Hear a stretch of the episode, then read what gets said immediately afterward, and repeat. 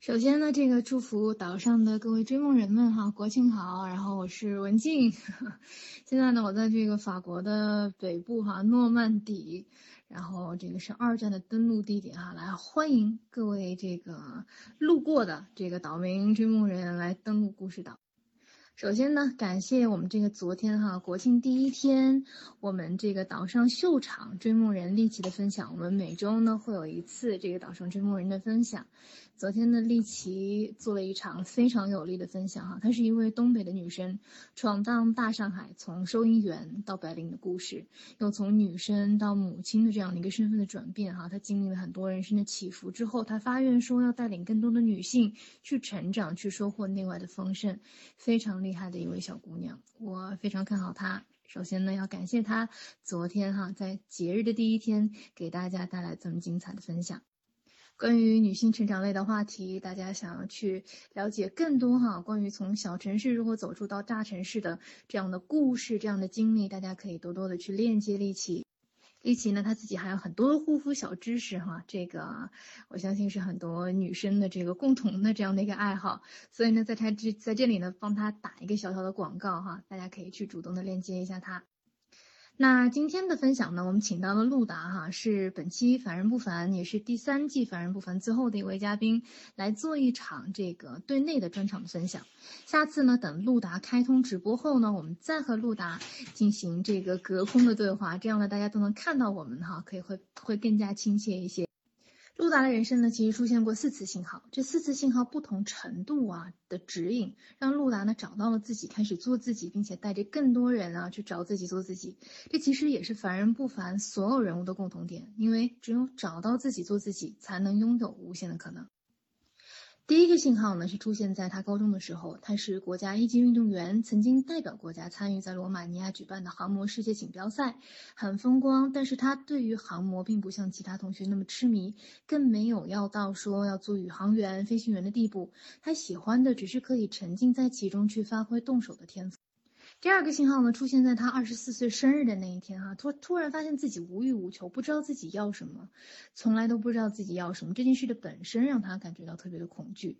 其实呢，之前他在大学其实是有明确的目标，要做学生会主席，要拿十三好学生，要做班长，要拿奖学金，等等等等，要进外企。但是最可怕的是，当他取得了这些之后，啊，会喜悦一小阵子，但是内心依旧会很空虚。那个时候的陆达其实也是无解的。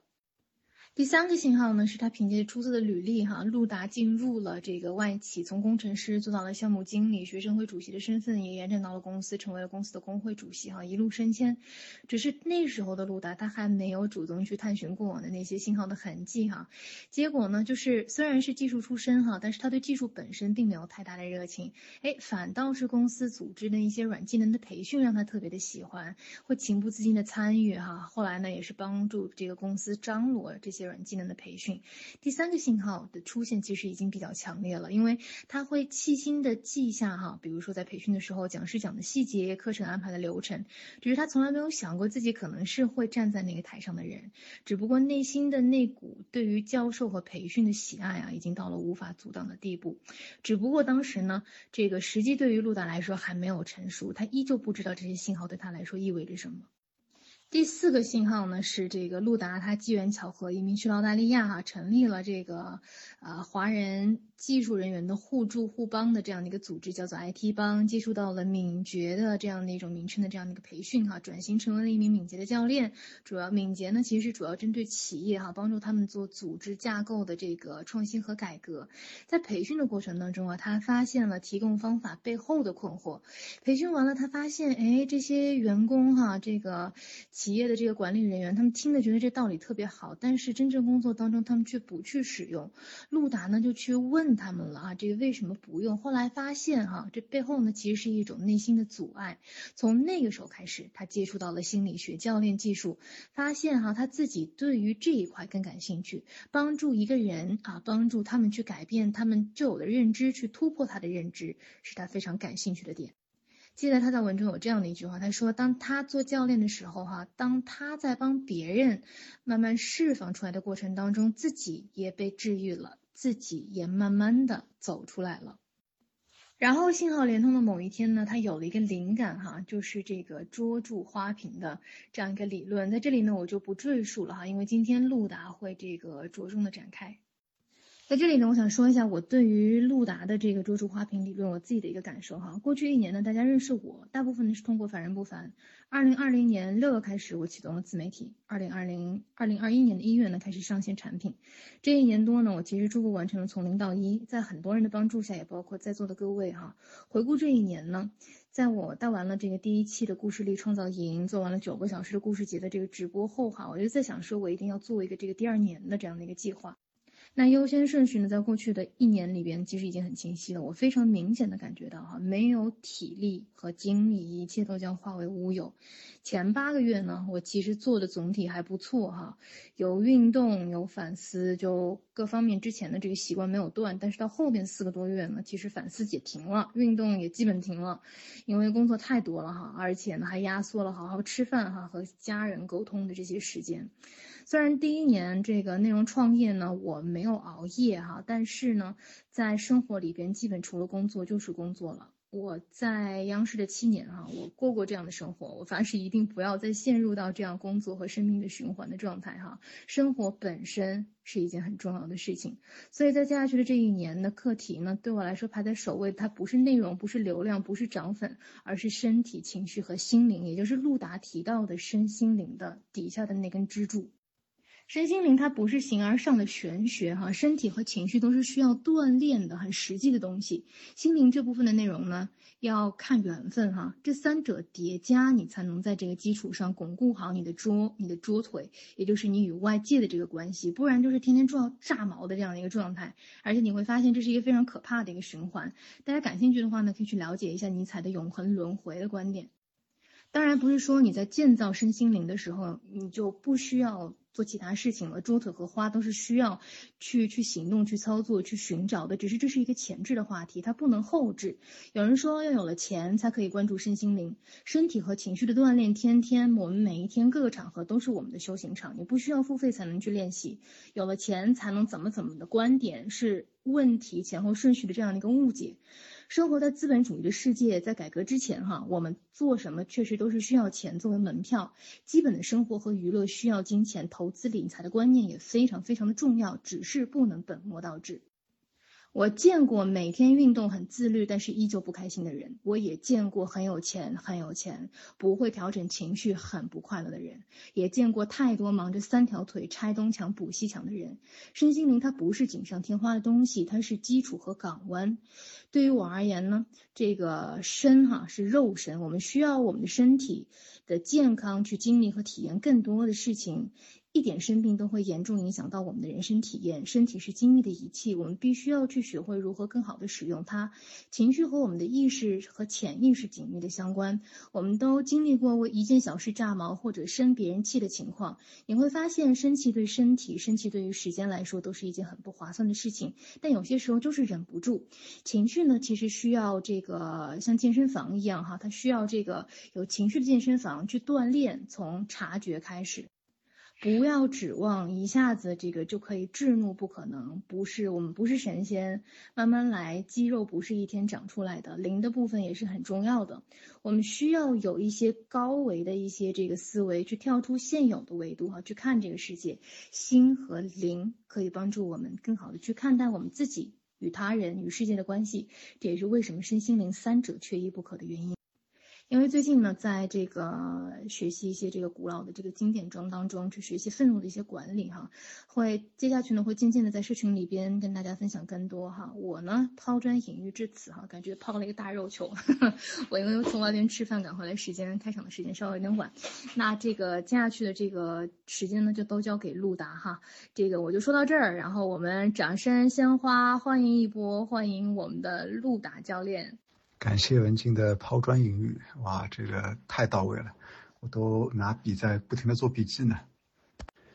那很荣幸今天能和各位小伙伴一起来分享一下关于捉住花瓶的理论，以及人生蜕变教练的故事啊。我相信这世间的万物哈，这绝对是一个缘分，大家能够今天在这里，呃，一起来聊一下这个话题。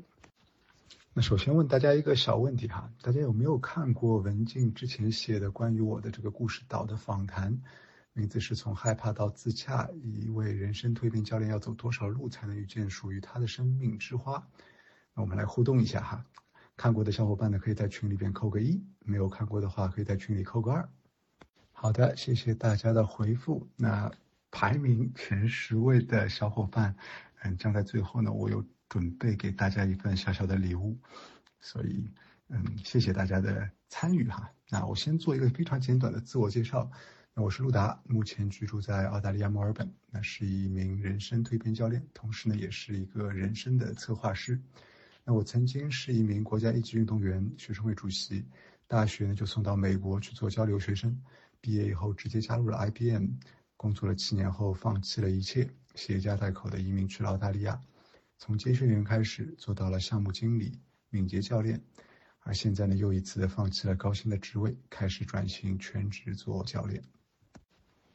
我相信你肯定在想，哎，为什么陆达要放着高薪不要，在这个疫情肆虐的乱世，主动辞职去做一件这么高风险的事情呢？他是不是疯了？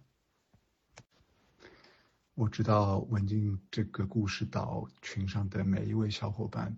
都是超级有理想的追梦人，那我估计呢，你们也可能时常在思索，哎，我什么时候也可以像陆达这么勇敢，辞职去追寻我自己的梦想。所以呢，我想在接下来的二十分钟和大家分享一下我的故事，也希望我的故事能够给大家带来一些启发和帮助。作为一名人生教练，我对于人生有很多的思考。对我而言，人生其实是由科学和艺术这两部分所组成的。我们其实比较熟悉的是科学的部分，比如该如何赚钱呐，如何搞关系啊，如何能够让事情推进啊，如何能够更理性的思维啊，等等等等。其实大家可以看到的，目前业界大部分的所谓的知识付费，都是围绕着科学的这个部分。那科学的人生呢，就是用那些逻辑、公式、算法、智慧以及世间万物的底层认知去打理好人生，来帮助我们去做更好的选择和判断。但是人生不是只有科学，缺乏了艺术，人生就如同咸鱼一般无味。那我最近呢和太太一起追一部综艺节目，叫做《再见爱人》，那里边有一个呃人物叫做老王。他就是一个非常典型的科学型人，人生和太太在一起近二十年，但对于太太的浪漫热爱完全无感。结婚仪式，哎呦，这个太没意思了，不办了。送花，哎呦，这有什么意思呀？不送了。你看到最后，老婆和他闹离婚，且不说财产分走一半，精力的消耗，你觉得他能够好好的产出吗？所以你还需要艺术的部分。让你的人生充满勇气、激情、活力和灵感，去处理好各种的关系，让你为生活的每一天的不同而感叹。就好比我们每一个人都有与生俱来的天赋和各自不同的人生使命，那这些精彩是光有科学的人无法理解的。但是你会发现，如果你光有艺术还是不够的，就像身边其实有很多人志存高远。但却从未迈开一步，心发大愿要拯救全人类，但回到家依然一地鸡毛。那如果如此，那所谓的心发大愿，无非是演给外人看的假象，或者是一意孤行的梦想家。所以，如何过好自己的人生，必须要把科学和艺术结合起来。对我而言，辞职创业这件事情本身同样是科学和艺术的结合。那什么是艺术呢？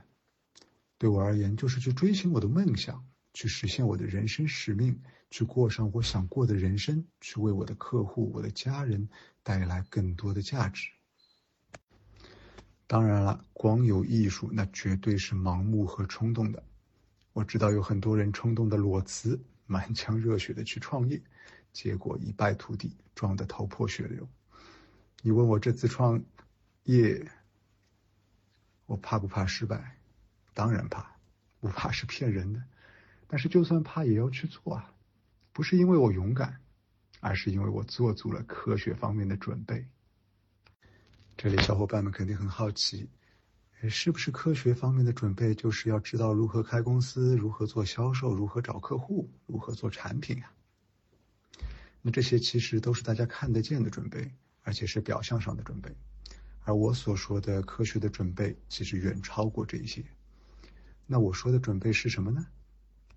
那在这里就要隆重的推出我提出的这个人生模型，也就是被大家所熟知的捉住花瓶模型。先给大家一个基本的概念哈，就是捉住花瓶呢是由四个部分组成，那最底下的呢就是一个柱子，一个圆柱体，然后在柱子的上方呢是一个桌子。是一个三个角的桌子，那在这桌子之上就是一个花瓶，而这个花瓶里呢就承载着一朵花，就如图所示。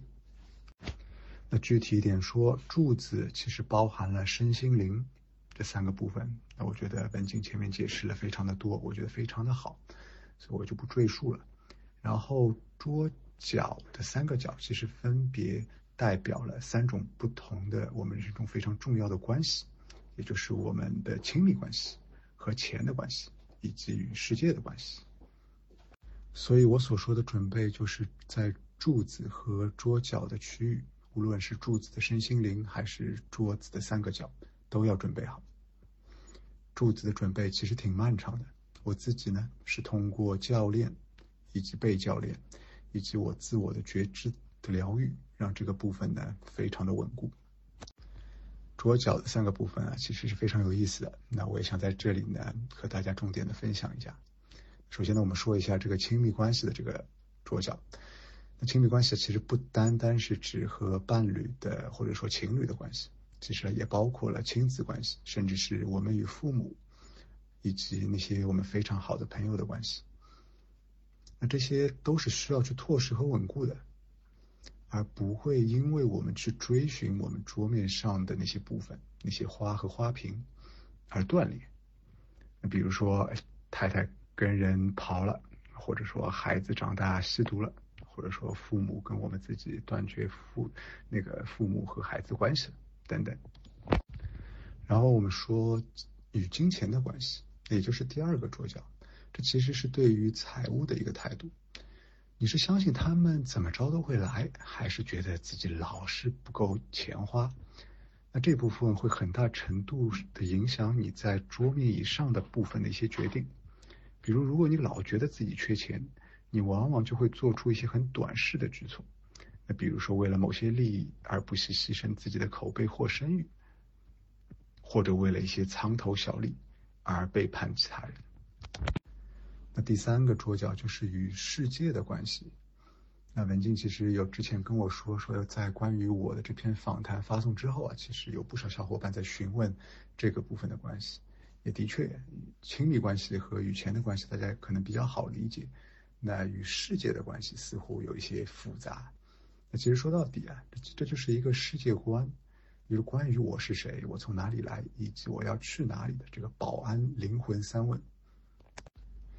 那这里其实包括了我的喜好，我对于这个世界、对于其他人的一些行为的一些看法。那大家会发现，这三个桌角对于上层的花和花瓶都是非常重要的，因为任何一个桌角一旦摇动或者断裂，上层的建筑都会顷刻倒塌。那大家会看到有多少的成功人士，其实内在根本就不幸福，有很多人可能已经离异。或者说与孩子的关系非常非常的糟糕，我相信大家甚至从很多的一些影视作品里也可以看到这样一些现象。更不用说有很多成功人士英年早逝，其实实在是让人非常的惋惜。而为什么与世界的这个关系特别的重要，可以等同于那个亲密关系和与钱的关系呢？那是因为与世界的关系啊，是我们人的内在的一块基石。如果你每天都在经历着毁三观，每天都在怀疑人生、怀疑自己所做的事情，那就意味着你其实桌面以上的那个世界其实已经岌岌可危了。大家知道吗？其实我两年前就可以创业，因为至少在那个时刻，物质和能力的部分其实已经很成熟了。我已经有固定的客源，也有相对应的知识和勇气。但是我并没有开始，因为那个时候我对于创业特别的恐惧，我也不知道为什么。但是我倾听了自己身体的声音，老老实实的在找了一份工作。那直到现在我才知道，其实那个时候的我，柱子的本身以及那三个桌角都不是站的那么稳，任何一个小小的意外都有可能导致桌面的倾倒。而那个时候，我的花和花瓶是一定会倒下的。比如大家有没有经验？你可能事业发展的很好，突然自己生病了，或者配偶跟你闹闹情绪，或者突然孩子的老师来电话说你的孩子闯了大祸，你觉得在那个当下你会有心思好好工作吗？当然了，我在这里并不是说桌子和柱子稳固了。未来就风平浪静，一切这个岁月静好，那这肯定是不可能的嘛。因为这个世界唯一的不变就是变化，佛家所说的无常也是这个道理。那既然无常，是不是就不要做准备了呢？那当然也不是。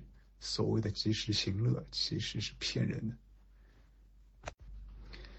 就好比如果明明你知道，你如果是一艘船，你的船的甲板上有一个钉子已经松动了。一个大浪就可能会发生漏水，而你这个时候啊，偏偏要把船往浪里冲，这不是刺激，这是找死。嗯，那你可能会想，哇，路达，你说的很有道理，那我是不是啥也别干了，就专心搞我的柱子和桌角，对吗？那当然也不是这样。如果我们依然拿船来做比方，那你的船可能已经千疮百孔。油漆也掉了，马达转速也很慢，而且到处漏油。那你该做什么呢？当然是先处理漏水、漏油，先确保船别沉嘛。等搞完了，就可以上路了。换马达也好，油漆重新刷也好，那其实都可以在之后慢慢来啊。那对应到人生的话，那也就是你内心的一个笃定，就是你深深的相信你的人生之船，哪怕穿过暴风雨。你的人生，你的生命之船也不会沉，而你的生命之花也不会倒。那么好，大家可能会有疑问哈，那我该怎么做呢？是不是大家突然会变得非常的焦虑啊？那其实我在这里并不是想制造焦虑，那同样的，我只是想让大家看到一些现象，而且呢，随之而来的也是有一些建议会给到大家。那我的建议是这样的。你首先要做的第一步就是审视一下自己的桌角，看看自己的三个桌角是否稳固。那比如说你与金钱的这个桌角，我来问你几个问题，大家都可以自己想一想。如果你现在突然失去工作，你的积蓄能否让你活过三到六个月？如果你此刻创业但没有任何的收入，你能撑多久？你如果发现创业失败，你想再找下一份工作，你能找到吗？你能多久找到呢？要知道，创业的失败率超过百分之九十，而人这一辈子换工作也至少会经历八次。那这些心态上的、策略上的准备，你都有吗？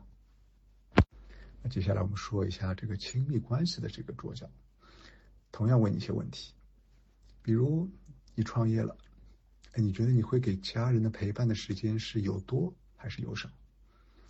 如果少了，你的老婆或老公会不会跟人跑了？他是否会在你事业最关键的时刻发脾气和你吵架呢？再比如说和父母，你会不会因为父母的一两句话而生一两天的气？又或者说，我们跟孩子的关系，那你和孩子的链接有多紧密啊？他们在家里、在学校发展的好吗？他们会来和你说他们真实的内心的想法吗？如果你的内心有一丝丝的犹豫，那你要再仔细想一想，你的这个桌角是不是真的站稳？那说完了第一步，审视一下自己的桌角。那第二步呢？我们就是审视一下自己的柱子。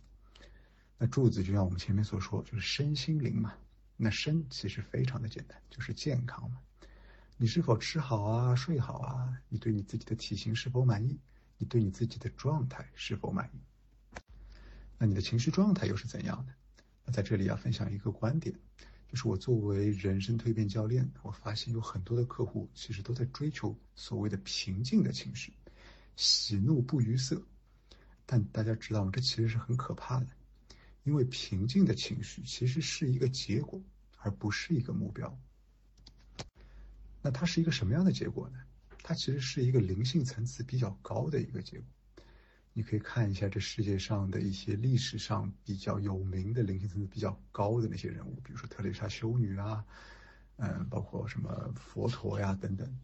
那很多人的描述就是他们会发现那些人与他们在一起，他们内心也会变得很平静，而那些人同样看起来也非常的平静。所以就会有很多人会把这些外表看起来很平静的样子当成目标，但大家知道这样会有一个什么样的结果吗？那就是很多时候，如果把平静当成目标，而不是一个结果，那其实我们要做的就是压抑自己的情绪，让自己那些波峰和波谷的情绪不出来，看似很平静，而恰恰是这一点是最吓人的。那第三个呢，就是身心灵的灵的部分。那灵是什么呢？其实有的人说是宗教，有的人说是信仰。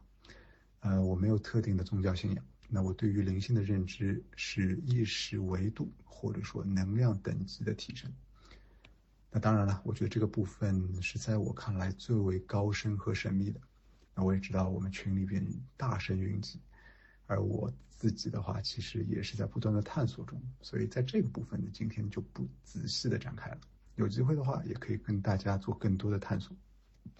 所以，当大家把这两个方面都想好了，或者说你自己去巩固好了，哎，那大家就可以大胆的往前走，大胆的去寻找你的生命之花，去铸造你的生命之花的花瓶。那肯定有小伙伴会问呢，哎呀，陆达，你跟我说的这个东西，具体怎么样去提高呢？那其实首先，那就是大家自己去看书和实践了，这也是最简单、最免费的方法。尤其是对于桌子的三个桌角，那其实大家如果有时间、有兴趣，完全是可以自学的。当然了，也可以请老师来上课。那在这里，我分享一个我的优势哈。那就是我其实特别擅长去发现和整理出一些事物的底层规律。那对我而言，不论是求职、职职场内的晋升，还是夫妻关系、亲子关系的处理等等，那都有很多的总结出的底层规律。我也不知道是为什么，但是我发现我总结出的规律还真的是非常的有效。我也分享给了我身边的很多人，他们用完也觉得特别有效。那所以对我自己而言，我也会陆陆续续的把这些内容做成课程，分享给更多的人。那这样呢，其实可以帮到大家，不用绕路，你不用去看很多很多有的没的的书，直接去去用，直接去照着干就好。然后呢，我们说一下柱子部分的巩固和提升。那这个部分呢，你说你要靠自己可以吗？哎，当然也可以。但是你知道吗？其实我们每一个人的内心。都有一些漆黑的区域，而这些，而在这些漆黑的区域里，有一间间的黑屋子。而如果没有人告诉你有这样一个区域或有这样的黑屋子的存在，你自己是永远都不可能知道它们的存在的。而我发现，对于柱子的部分呢，其实目前最有效的方法就是请教练来帮助你去探索。那就拿我自己来举例子。我是从请了教练才发现，我的天呐，我的柱子的内部有太多的线头需要整理和清除了。所以在这里呢，就必须要提到我的另外一个今天要分享的主题，那也就是人生蜕变教练到底是干什么？人生蜕变教练呢，其实又称为人生转型教练，英文叫做 Life Transformational Coach。而我作为教练的职责呢，就是去带着客户去到那些柱子的深处，去疗愈那些需要被疗愈的部分。你会发现，当你的内在的那些黑屋子、黑色的区域被看见、被疗愈后，你的整个人、你的整个柱子都会变得非常非常的不同。而教练其实很多时候。如果光说是没有用的，因为他根本不是在在脑子这这个层面工作，而更多的是在心灵的层面。所以这也是为什么很多的教练的部分，我更多的解释是建议去体验，而不是去讲道理。那所以这里就 link 到我们一开始我就做过一个小小的嗯调研，也感谢大家的这个参与。那我所说的一个小小的礼物呢，其实就是，嗯，因为我知道我跟文静也很熟，我知道故事岛的每一位都非常的优秀，所以我也非常的愿意，嗯，去提供我的一些价值。所以我我提供前十位大家有留言的小伙伴，我将每一个人都送出一份价值澳币四百四十，结合人民币大概两千五百块的这个一小时的教练的体验。所以大家呃在前十位的小伙伴可以私信加我，可以我们可以来后面约时间。那最后的最后呢，跟大家分享一个嗯如何去选择教练。因为大家会发现，其实教练这个职业是很新的，包括 Bill Gates 一些很多的一些西方的优秀人士已经开始慢慢接受这样教练这个行业。那而且你会发现，现在业界教做教练的人也越来越多。那如何去选择一个好的教练呢？那我想在这里分享三个大家可以去考量的点。那首先第一个呢，就是知行合一。那我觉得这也是作为教练特别特别重要的一个点，因为整个不论是教练还是被教练者，都是一个修行的过程。所以，作为教练，他自我的修行以及他自我修行的状态是非常重要的。如果他所跟你说的以及他自己做的是不合一的话，那很多时候会出现很多问题，因为这往往预示着他在跟你工作的时候，用的更多的是他的脑袋，而不是他的内心。因为如果只是工作于他的脑袋，他自己都不信，他如何来教练你呢？那第二个呢，是你可以去看一下这个教练的自我意识是不是很强。那所谓的自我意识就是 ego。那在西方，包括大家知道我做敏捷，其实敏捷里有个概念叫做 servant leader，就叫服务型领导。因为现在业界越来越多的是追从服务型的一些一些领袖，那作为教练更是如此。如果一个教练有非常强的自我意识，非常强的 ego，那很多时候他很难成为一个特别优秀的教练，因为要知道，在整个的教练关系中，教练只是一个向导，他不是一个英雄。而真正的英雄是谁呢？那就是被教练者呀。那第三个考量的点呢，就是你是否能够与他建立信任。那我觉得这其实也是特别难，或者说也真的是每一个教练他的气场是不一样的。有的人可能人人都说好，哎，但是你可能跟他聊完，你就觉得很难获得你的信任，或者说你很难在他的面前去真实的表达你自己。那一开始会比较普遍，因为你们信任程度还没有完全建立好。但是如果你在一开始的几次教练中，你都感觉很难信任对方，那往往预示着这可能不是一个特别适合你的教练。所以到这里，基本上我今天的分享就差不多完了。那我相信大家肯定会有很多的问题，那我也期待大家诶有什么问题的话可以抛上来，我们可以做一个小小的答疑。好，首先回答一下第一位小伙伴陈焕新同学的问题。他问：为什么有人容易获得信任，有的人不容易获得信任？主要的区别在哪里？这个解释其实有很多哈，因为信任的建立有需要时间，有需要 credibility，就是嗯信任度，还有很多的其他的原因。那我们且不说这些理性的话，其实从灵性的角度来说。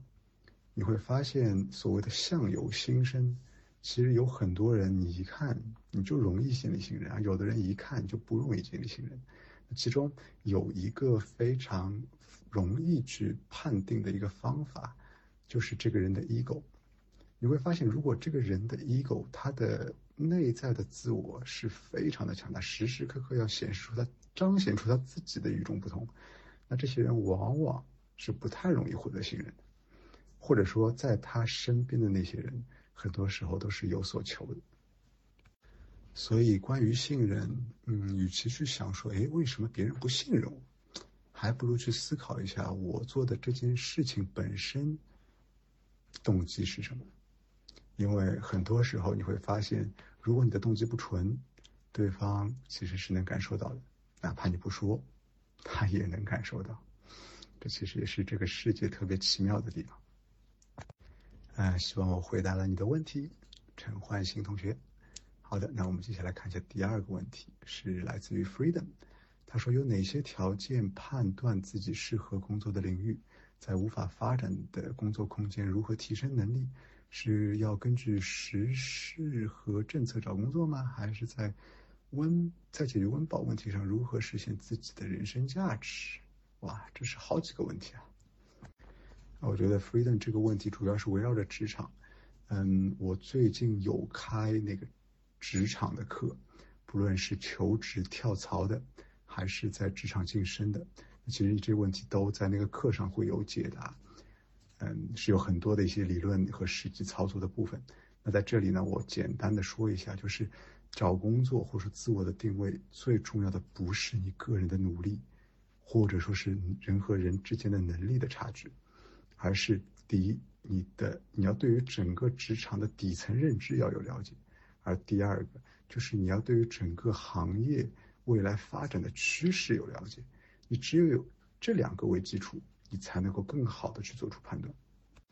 那在你说的解决温饱的问题上，其实这个就是我们所说的那个与钱的关系。那这个柱子非常的重要，但这个柱子的重要不在乎于你赚多少钱，而是你对于钱这个能量的认知。如果你永远觉得自己非常的匮乏，永远觉得自己在解决温饱问题，那么，你基本上你赚多少钱，你都会觉得不够。换句话说，你这个柱子永远是不稳定的。不客气，Freedom。那我们接下来看一下第三位来自于唐子琪同学的问题。他说：“第一次知道这个人生蜕变教练这个职业是协助自我变得更好吗？”人生蜕变教练其实。是协助你变得更好，但是这个我觉得让自己变得更好已经被说烂了，满大街只要是个教育培训都说是让人变得更好，而之所以称之为蜕变教练，是因为你会发现那种顿悟，或者说是一种真的，我我我不知道如何来形容哈，这也是为什么我说大家去体验了，你会能感触到。就是你可以想象一下，就是如果你现在每一天过的生活的状态是一个每天都是一个非常饱满、非常巅峰的一个状态，你的人生会变成什么样？而人生蜕变教练就是在帮助你去过这样的人生。希望我回答了你的问题，子琪同学。好了，接下来嗯，我们回答一下四月的。问题就是如何去突破恐惧，去看见害怕背后的那个有着各种可能性的自己。当处于紧张、尴尬、恐惧的时候，鲁达有没有缓解的心法或者其他有效的方法？这是一个特别好、特别好的问题，因为我过去的三十多年都在和恐惧相处。四月我有看到你那个抢到了那个十个那个免费的教练的体验的名额，所以我觉得你可以去体验一下，你就会知道，哎，到底是怎么回事情。那在这里的话，简单说的一个方法就是大家可以去做一些深呼吸，其实很多时候是很有效的。好，接下来是嗯第五位呃若言，他所问的，也能分享一下您是如何达到身心灵平衡的吗？其实身心灵的平衡就是我们前面所说的那个柱子的部分。其实它是通过科学以及艺术这两部分组成。那科学，就比如说，哎，如何变得健康，对吧？你应该如何休息，如何呃饮食？那这一些其实是有很多的一些理论的东西。那同样的，关于艺术的部分，那我所体验到的就是通过教练。去通过那个灵性部分的疗愈，去达到身心灵的整体的平衡。不知道我有没有回答你的问题，若言？那接下来回答一下，嗯，第六位立可以及第八位 Freedom 这个问题，其实是一个请求了，就是能否增加一个名额？嗯，那我觉得其实十位小伙伴十个小时，其实已经是非常非常多，对我来说，其实。我觉得还是压力蛮大的，但是我觉得因为跟文静特别认可文静所做的事情，以及特别认可大家这个岛上每一个追梦人，所以我愿意去找出这十个时间，十个小时的时间。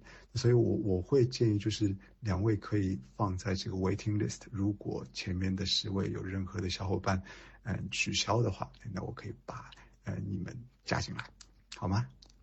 好，第接下来是第七位小伙伴大梁杰的问题。他说：“人生蜕变有很多种选择，比如说如何学会拒绝，如何在困境中获得成长。这些问题有些泛泛，却又是困扰着自己内心的一个情绪。选择平淡对待，不焦虑，但不代表事情没有了。这种情况该如何处理？”我觉得大梁这个问题特别特别的好，这其实也反映了我们很多人对于一些问题的一个态度，那就是。平淡对待，什么叫平淡对待？就是去压抑自己的情绪嘛，对不对？但是，就像我前面所说的，压抑情绪绝对不是一个正确的选择。哪怕你觉得在那个当下，你的情绪的爆发可能让这个事态变得非常的糟糕，但是一定要找到一个出口，让它呈现出来。那这其实也是人生教练、人生蜕变教练所做的事情，就是去为那些隐埋了的情绪。去找到一个出口，所以大梁，嗯，如果你有抢到那前十位的那个 access，我们可以 maybe 就这个问题可以做一个更深入的探讨。好，接下来是四月的问题，他说有看到陆达教练有过不知道自己要什么的恐惧，达到目标后的空虚。那有没有一种情况的莫名出现这样一种这样一些空虚恐惧的时刻？它可以与你的花瓶的花无关，就是不知道原因的出现了，以及出现这种情况该怎么办去调整或者处理？这个事情你描述的好空啊！嗯，我在这里就想分享一个点，那就是一切的发生都是有原因的。那至于这个原因是什么？这是需要你或者说是你的教练可以去探索的。嗯，反正四月你有你有 access，所以我们可以在之后教练环节可以聊一下这个部分。那在这里的话，我们就不要浪费大家的时间啦。好，接下来是嗯飞鸟的问题，他说如果找到自己心最喜欢也最擅长的人生方向呢？有时候选择会有点难，觉得自己喜欢的东西很杂，没有深入学习。啊，你应该问的是如何找到自己最喜欢且擅长的方向吧？这个问题其实涉及到人生使命的探索。那我其实之前有在公众号里分享过一些文章，可以大家去探索。那同样的人生使命的探索，也是，呃，我作为教练去帮助客户去寻找的一个非常重要的话题。因为对我来说，我的人生使命其实就是去帮助我的客户，我帮助我身边的朋友们去找到他的人生使命，并且全然的活出他自己。好的，还有最后两个问题，一个是玉萍学姐，当处在迷茫的时候，怎样去重新定义心神与目标？这个问题很简单呐，就是我前面所说的，你去看一下。你的那个桌柱花瓶的模型，去审视一下自己的那个桌子以及自己的柱子，他们是否站稳了呢？如果没有，那他们很有可能就会成为你接下来的目标。好，接下来最后一个问题是下字节养生，人生蜕变和寻找自己的定位相关联。也许很多人都找不到自己的定位和生命之花。陆达老师有什么方法帮助找到自己的生命之花？啊，这个其实跟前面一个小伙伴的问题是一致的，那就是关于人生使命的寻找。那大家可以看一下我之前所写的那个一些文章，包括如果你有幸是那个前十位的小伙伴的话，我们也可以在教练环节中去探讨这个部分。那最后立刻有问说，前面我可能漏掉了，就是在第六个问题的时候，他说陆达你现在是如何嗯帮助别人蜕变？是通过交流找到黑盒子吗？啊，我的答案是的。而找到黑屋子，其实只是那个开始，在这黑屋子里到底有什么，才是更有趣的东西。而很多时候，我们其实根本不知道，也不敢进入那个黑屋子。这也是为什么我说，在选择教练的时候，一定要选择知行合一，而且你能信任的。因为如果你都不信任他，谁带你进这屋子呀？好啦，问题都回答完了。哎呀，太棒了，大家好热情啊！